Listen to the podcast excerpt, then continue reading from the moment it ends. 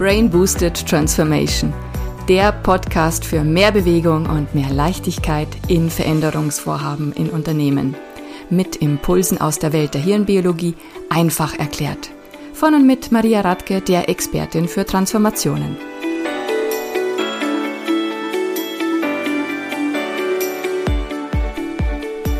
Hallo und herzlich willkommen zur heutigen Podcast-Folge. Ich begrüße euch ganz herzlich, die da draußen in Transformation steckt, diese vorantreibt oder euch einfach auch so für hirnbiologische Zusammenhänge in Veränderungsprozessen interessiert. Heute geht es um ein wesentliches Grundprinzip, und zwar Prinzip allen Lebens, aller Weiterentwicklung und Sicherung des Fortkommens. Und wenn ihr das Prinzip, das Prinzip der Homöostase, äh, kennengelernt habt, falls ihr es jetzt noch nicht kennt, dann werdet ihr mit Sicherheit am Ende dieser Folge anders auf gewisse Herausforderungen blicken, die sich da manchmal auch zeigen in Transformation.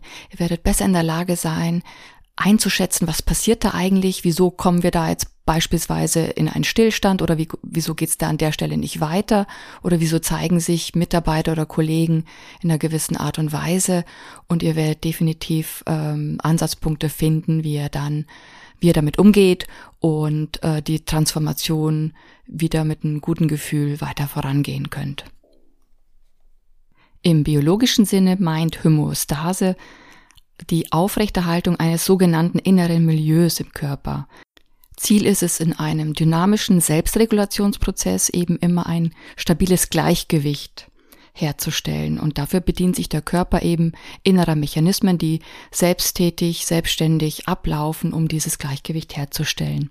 Klassische Beispiele, die jeder kennt, ist, wenn wir zu wenig Wasser im Körper haben, bekommen wir Durst und einen Anreiz eben zu trinken, sodass wir diesen ähm, Mangel eben ausgleichen oder wenn es draußen zu warm ist, dass wir anfangen zu schwitzen, um die Temperatur eben auszugleichen. So Ziel ist es, ein gewisses Niveau zu erreichen, was notwendig ist, um dauerhaft das Leben und Überleben zu sichern. Die Homöostase zeigt sich aber nicht nur in diesen biologischen Prozessen im Körper, sondern der gesamte menschliche Organismus, der Mensch mit seinem Handeln und Tun unterliegt diesem Prinzip. Beim Mensch geht's jedoch nicht nur um das reine Überleben. Jeder Mensch hat in sich einen inneren Antrieb zur Weiterentwicklung.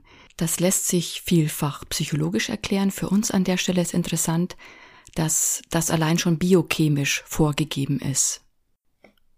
Denn Bestandteile aller Zellen des Körpers befinden sich in einem kontinuierlichen Prozess des Entstehens, Zerfallens und Wiederherstellens.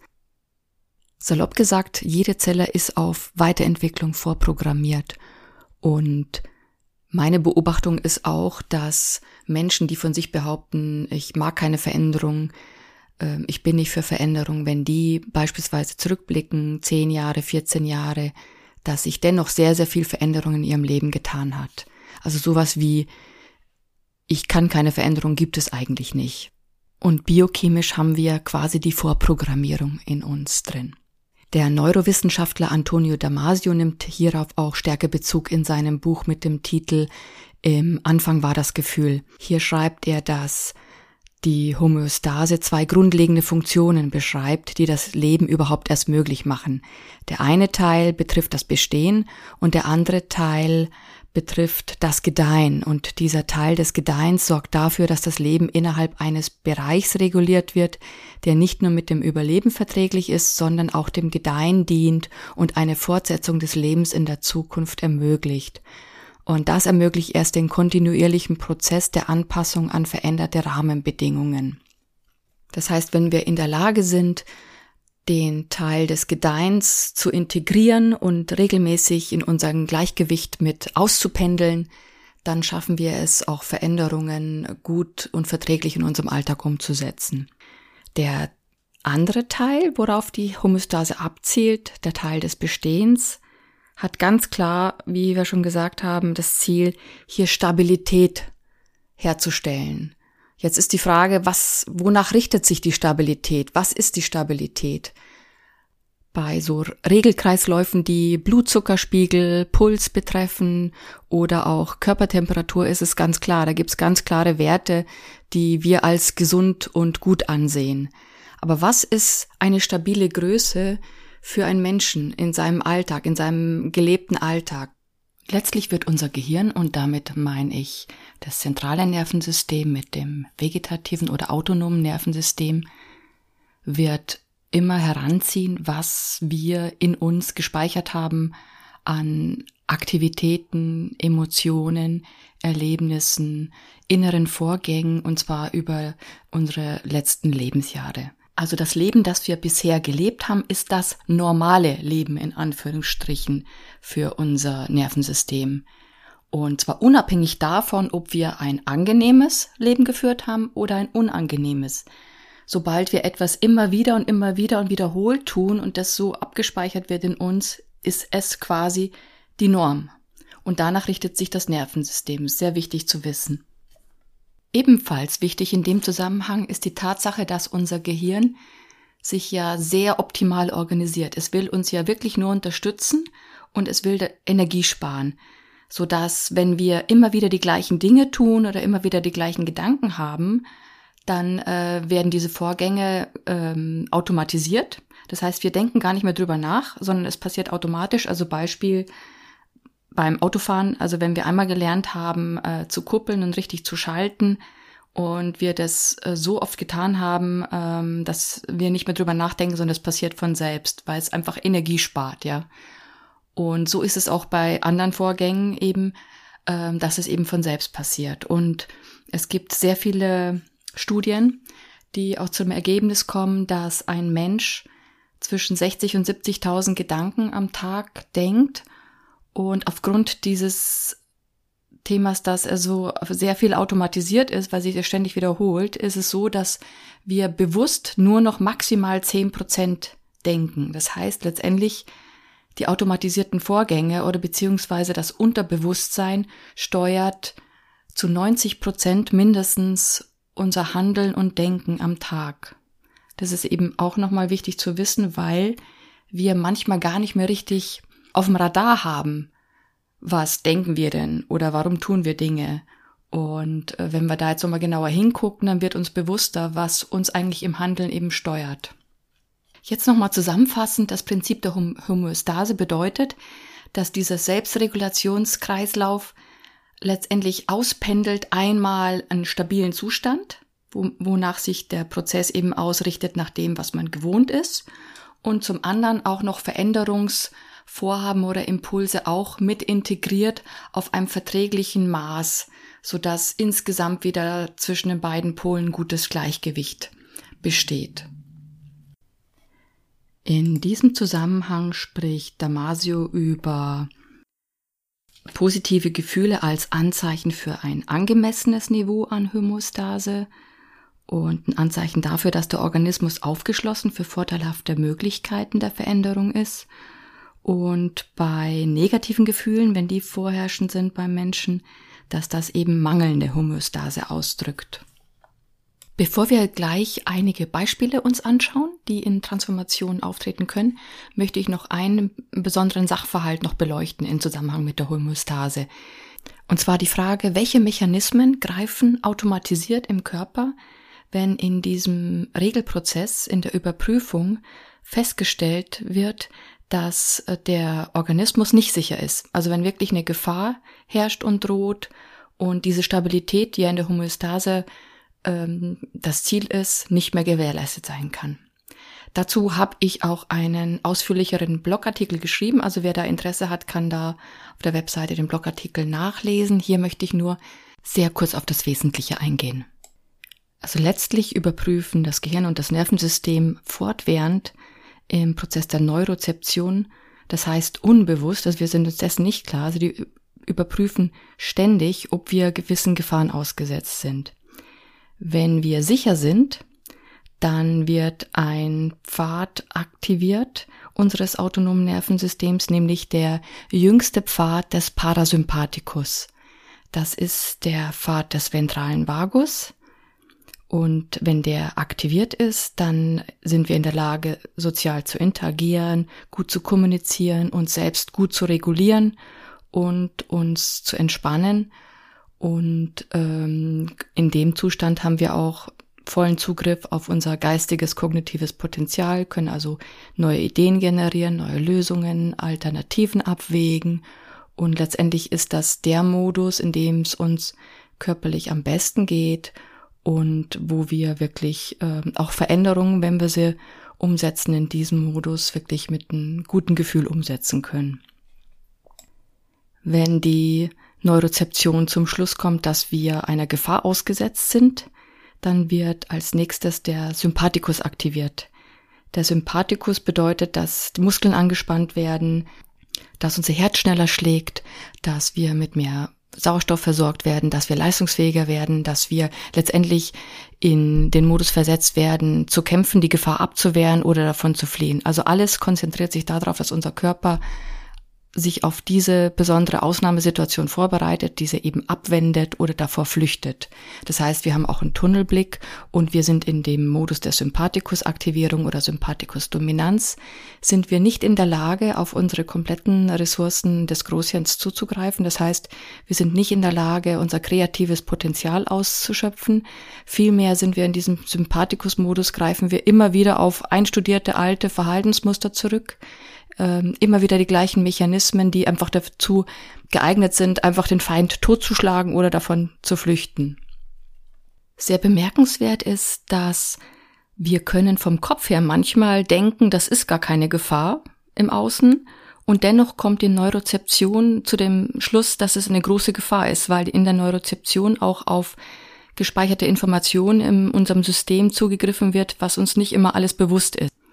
Und ebenfalls bemerkenswert ist, dass in diesem Zustand des dominierenden Sympathikus, dass wir auch nicht mehr in der Lage sind, gut mit anderen zu kommunizieren, dass aufgrund, wie wir uns geben, mit unserem Fokusblick, können wir auch nicht mehr Inhalte an andere vermitteln. Also die würden uns gar nicht mehr, selbst wenn sie wollen, können sie nicht mehr aufnehmen, was wir erzählen und sie können das auch nicht mehr integrieren. Also ähm, letztendlich ist die Tendenz auch hoch, dass aus einer übermäßigen Sympathikusaktivierung, dass wir unser Umfeld auch triggern, diesen Sympathikus bei sich selbst zu aktivieren. Also ein gesundes Miteinander, ein gesundes nach Lösungen finden ist in diesem Zustand nicht mehr wirklich möglich.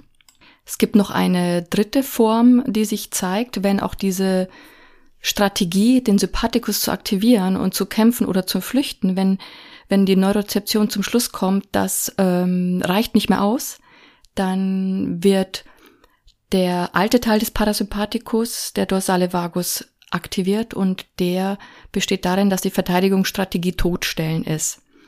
Das heißt, Todstellen äh, in heutiger Zeit würde bedeuten, dass ähm, wir uns resigniert zeigen, teilnahmslos sind, dass wir keine körperliche Aktivität haben. Also wirklich der Organismus, die körperlichen Funktionen werden wirklich runtergefahren aufs Mindestmaß.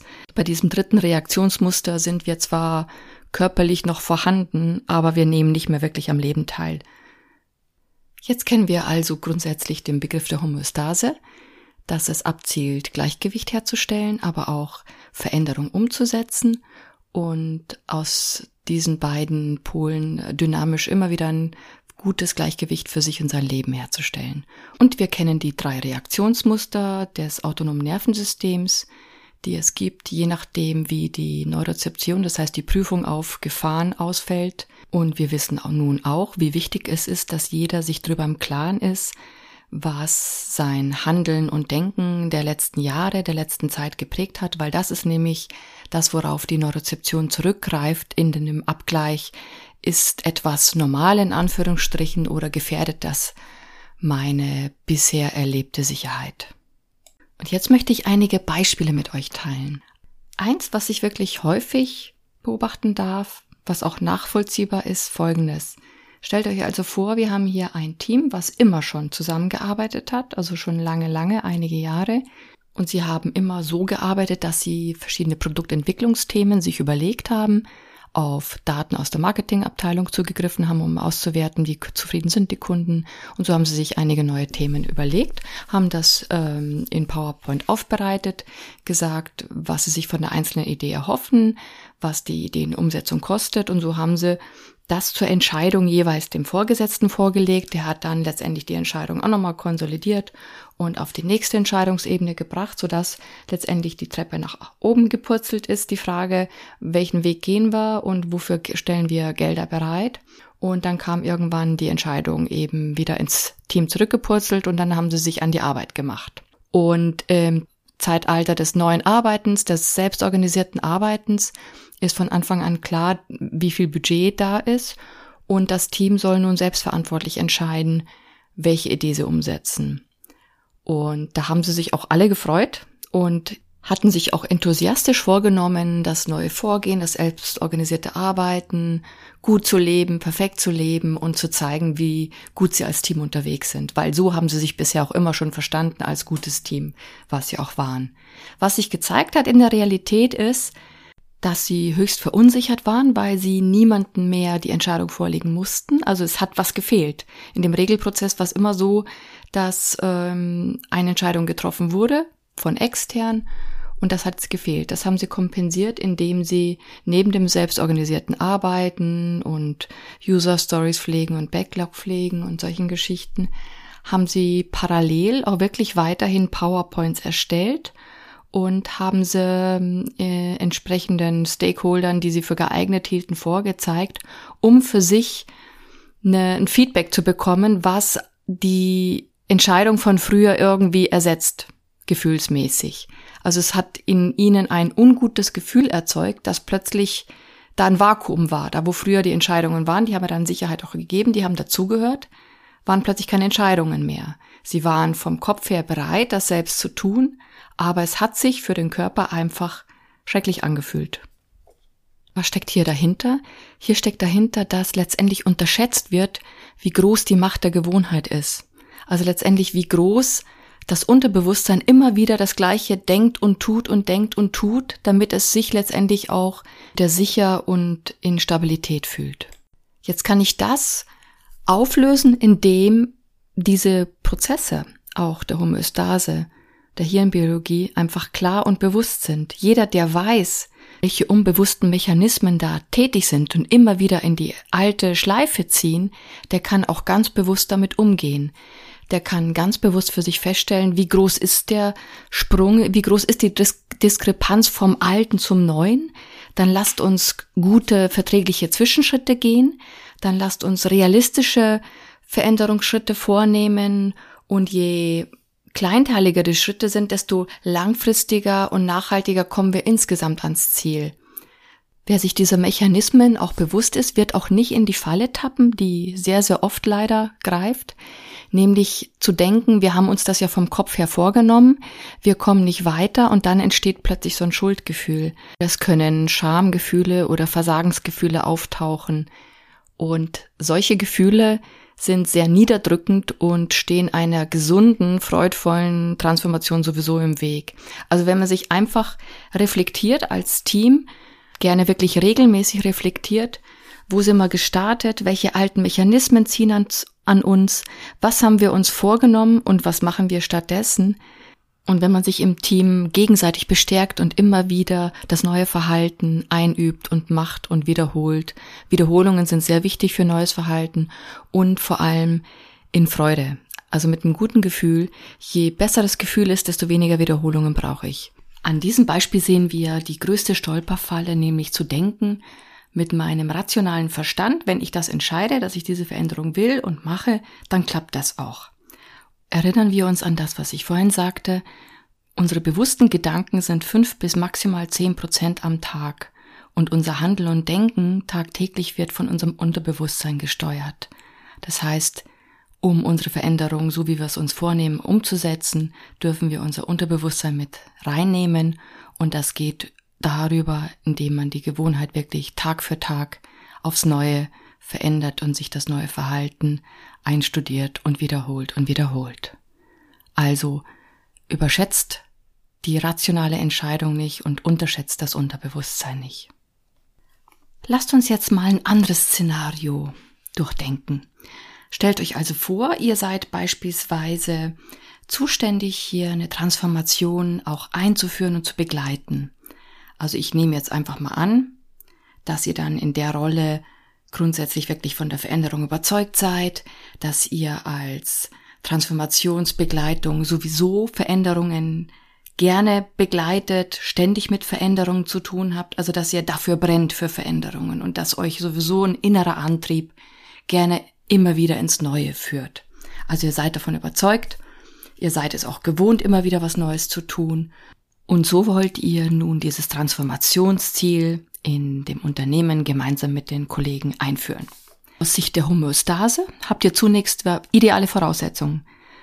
Eine Veränderung, die ihr mit Freude angehen wollt und eine bisherige Gewohnheit, die Veränderung grundsätzlich unterstützt was ich oft beobachte, ist eben, dass man aus dieser Rolle heraus, dass da die größte Herausforderung ist, nicht der Annahme zu verfallen, dass es den anderen sowieso auch so gehen müsste. Zu denken, dass das Ziel die genauso begeistern müsste, zu denken, dass die genauso nur mit den Hufen scharen, um die Veränderung wirklich umzusetzen. Spätestens jetzt wissen wir ja, dass das nicht selbstverständlich ist, denn dieser Prozess des Abgleichs. Was bedeutet für einen Menschen stabil und sicher? Dieser Prozess ist höchst individuell und so wird jeder Mensch oder beziehungsweise der unterbewusste Prozess der Neurozeption bei jedem Menschen subjektiv anders ausfallen.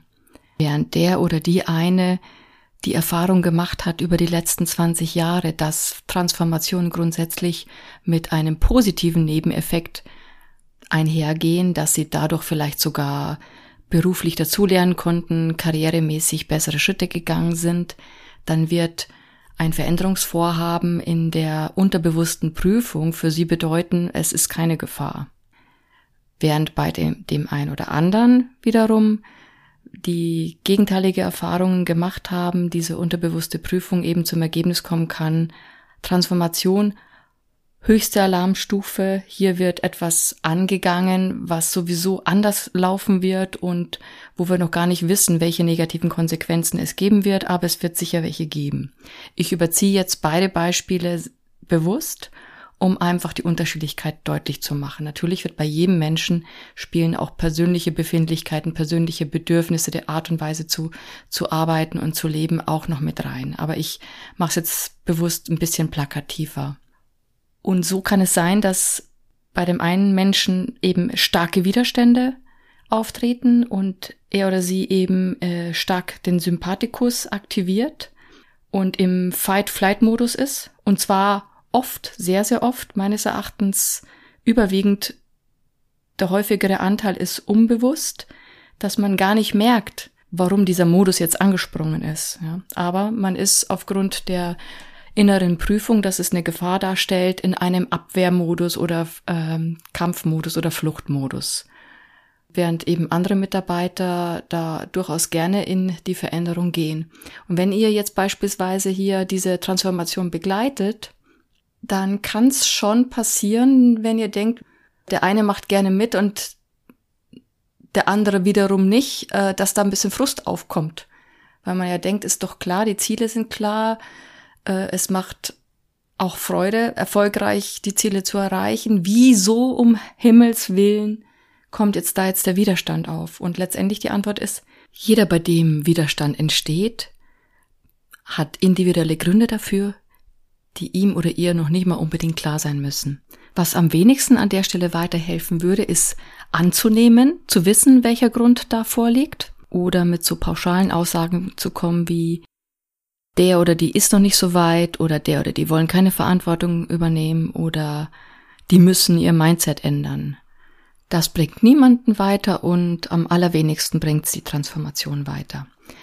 Was hier wiederum hilft, ist immer als allererstes das Wissen um die hirnbiologischen Grundlagen, das Verständnis dafür, dass jeder Mitarbeiter zu seiner subjektiven Einschätzung bewusst oder unbewusst kommen kann, und den offenen Austausch darüber, wo sich der Einzelne oder die Einzelne jeweils sieht, also in, in der Gruppe, in dem Team, sich einfach darüber austauschen, wie wird die Initiative gesehen, wie wird es gesehen, wo man gerade steht, welche Art von Widerstände werden gespürt, das auch zuzulassen und auch insbesondere darüber auszutauschen. Es gibt in jeder Runde gibt es einfach diejenigen, die das gut finden, die vorangehen wollen und dieser Austausch fördert einfach ein gemeinsames Fortkommen und fördert auch, dass der Widerstand auch schwindet. Mit dem Austausch ist auch keiner in der Art gemeint, dass man andere unbedingt von seiner Meinung überzeugen sollte, sondern da geht es darum, dass man einfach die unterschiedlichen Sichtweisen auf das Thema auch teilt und diejenigen, die sich sehr sicher fühlen in ihrer Homöostase und die wirklich hinter dem, mit einem guten Gefühl hinter dem Vorhaben stehen, geben dadurch, dass sie auch erzählen, warum es ihnen so geht, warum sie sehr viel Vertrauen haben und warum sie dafür sind, geben sie auch den anderen auch ein Stück weit Sicherheit und ein Stück weit Verbundenheit, indem dann eben auch man gegenseitig akzeptiert, dass man unterschiedliche Einschätzungen hat. Und das fördert wieder das Gemeinsame und lässt eben die Widerstände auch äh, schwinden über die Zeit.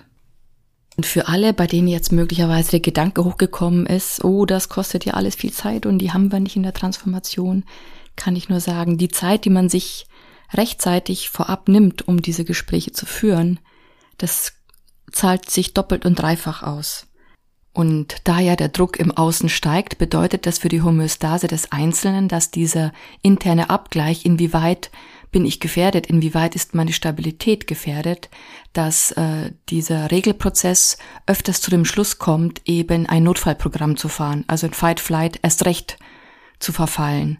Dann ist jeder nur in der Lage, sowieso nur auf die alten Muster zurückzugreifen. Und auf alte Muster zurückgreifen heißt, man kann kein verändertes Vorgehen an den Tag legen. Und somit hätten wir perfekt nicht erreicht, was wir eigentlich wollten. Und das wäre sehr, sehr schade. Auch hier hilft nur, sich dessen bewusst zu werden und bewusst gegenzusteuern, aufdecken, auflösen, Zyklus durchbrechen, gegensteuern, gemeinsam drüber reden, gemeinsam lachen, ach, wieder in die Falle getappt, okay, gemeinsam wieder ausrichten und wir brauchen jeden Einzelnen. Die Welt hat gerade so starke Veränderung für uns alle. Wir brauchen wirklich ein gemeinsames Vorgehen, ein Wir. Wir brauchen Menschen, die wirklich in ihrer Homostase sind und die immer besser mit Veränderungen auch umgehen können und dabei auch Freude haben. Und das geht, da bin ich davon überzeugt und das ist meine Lebensrealität und die möchte ich mit euch weiterhin auch teilen in den weiteren Podcasts. Wir haben jetzt hier einen schönen Auftakt gemacht mit einigen Beispielen. Ich danke euch fürs Zuhören. Bitte vergesst nicht, meinen Podcast zu abonnieren und ich freue mich auf weitere Folgen mit euch. Macht's gut!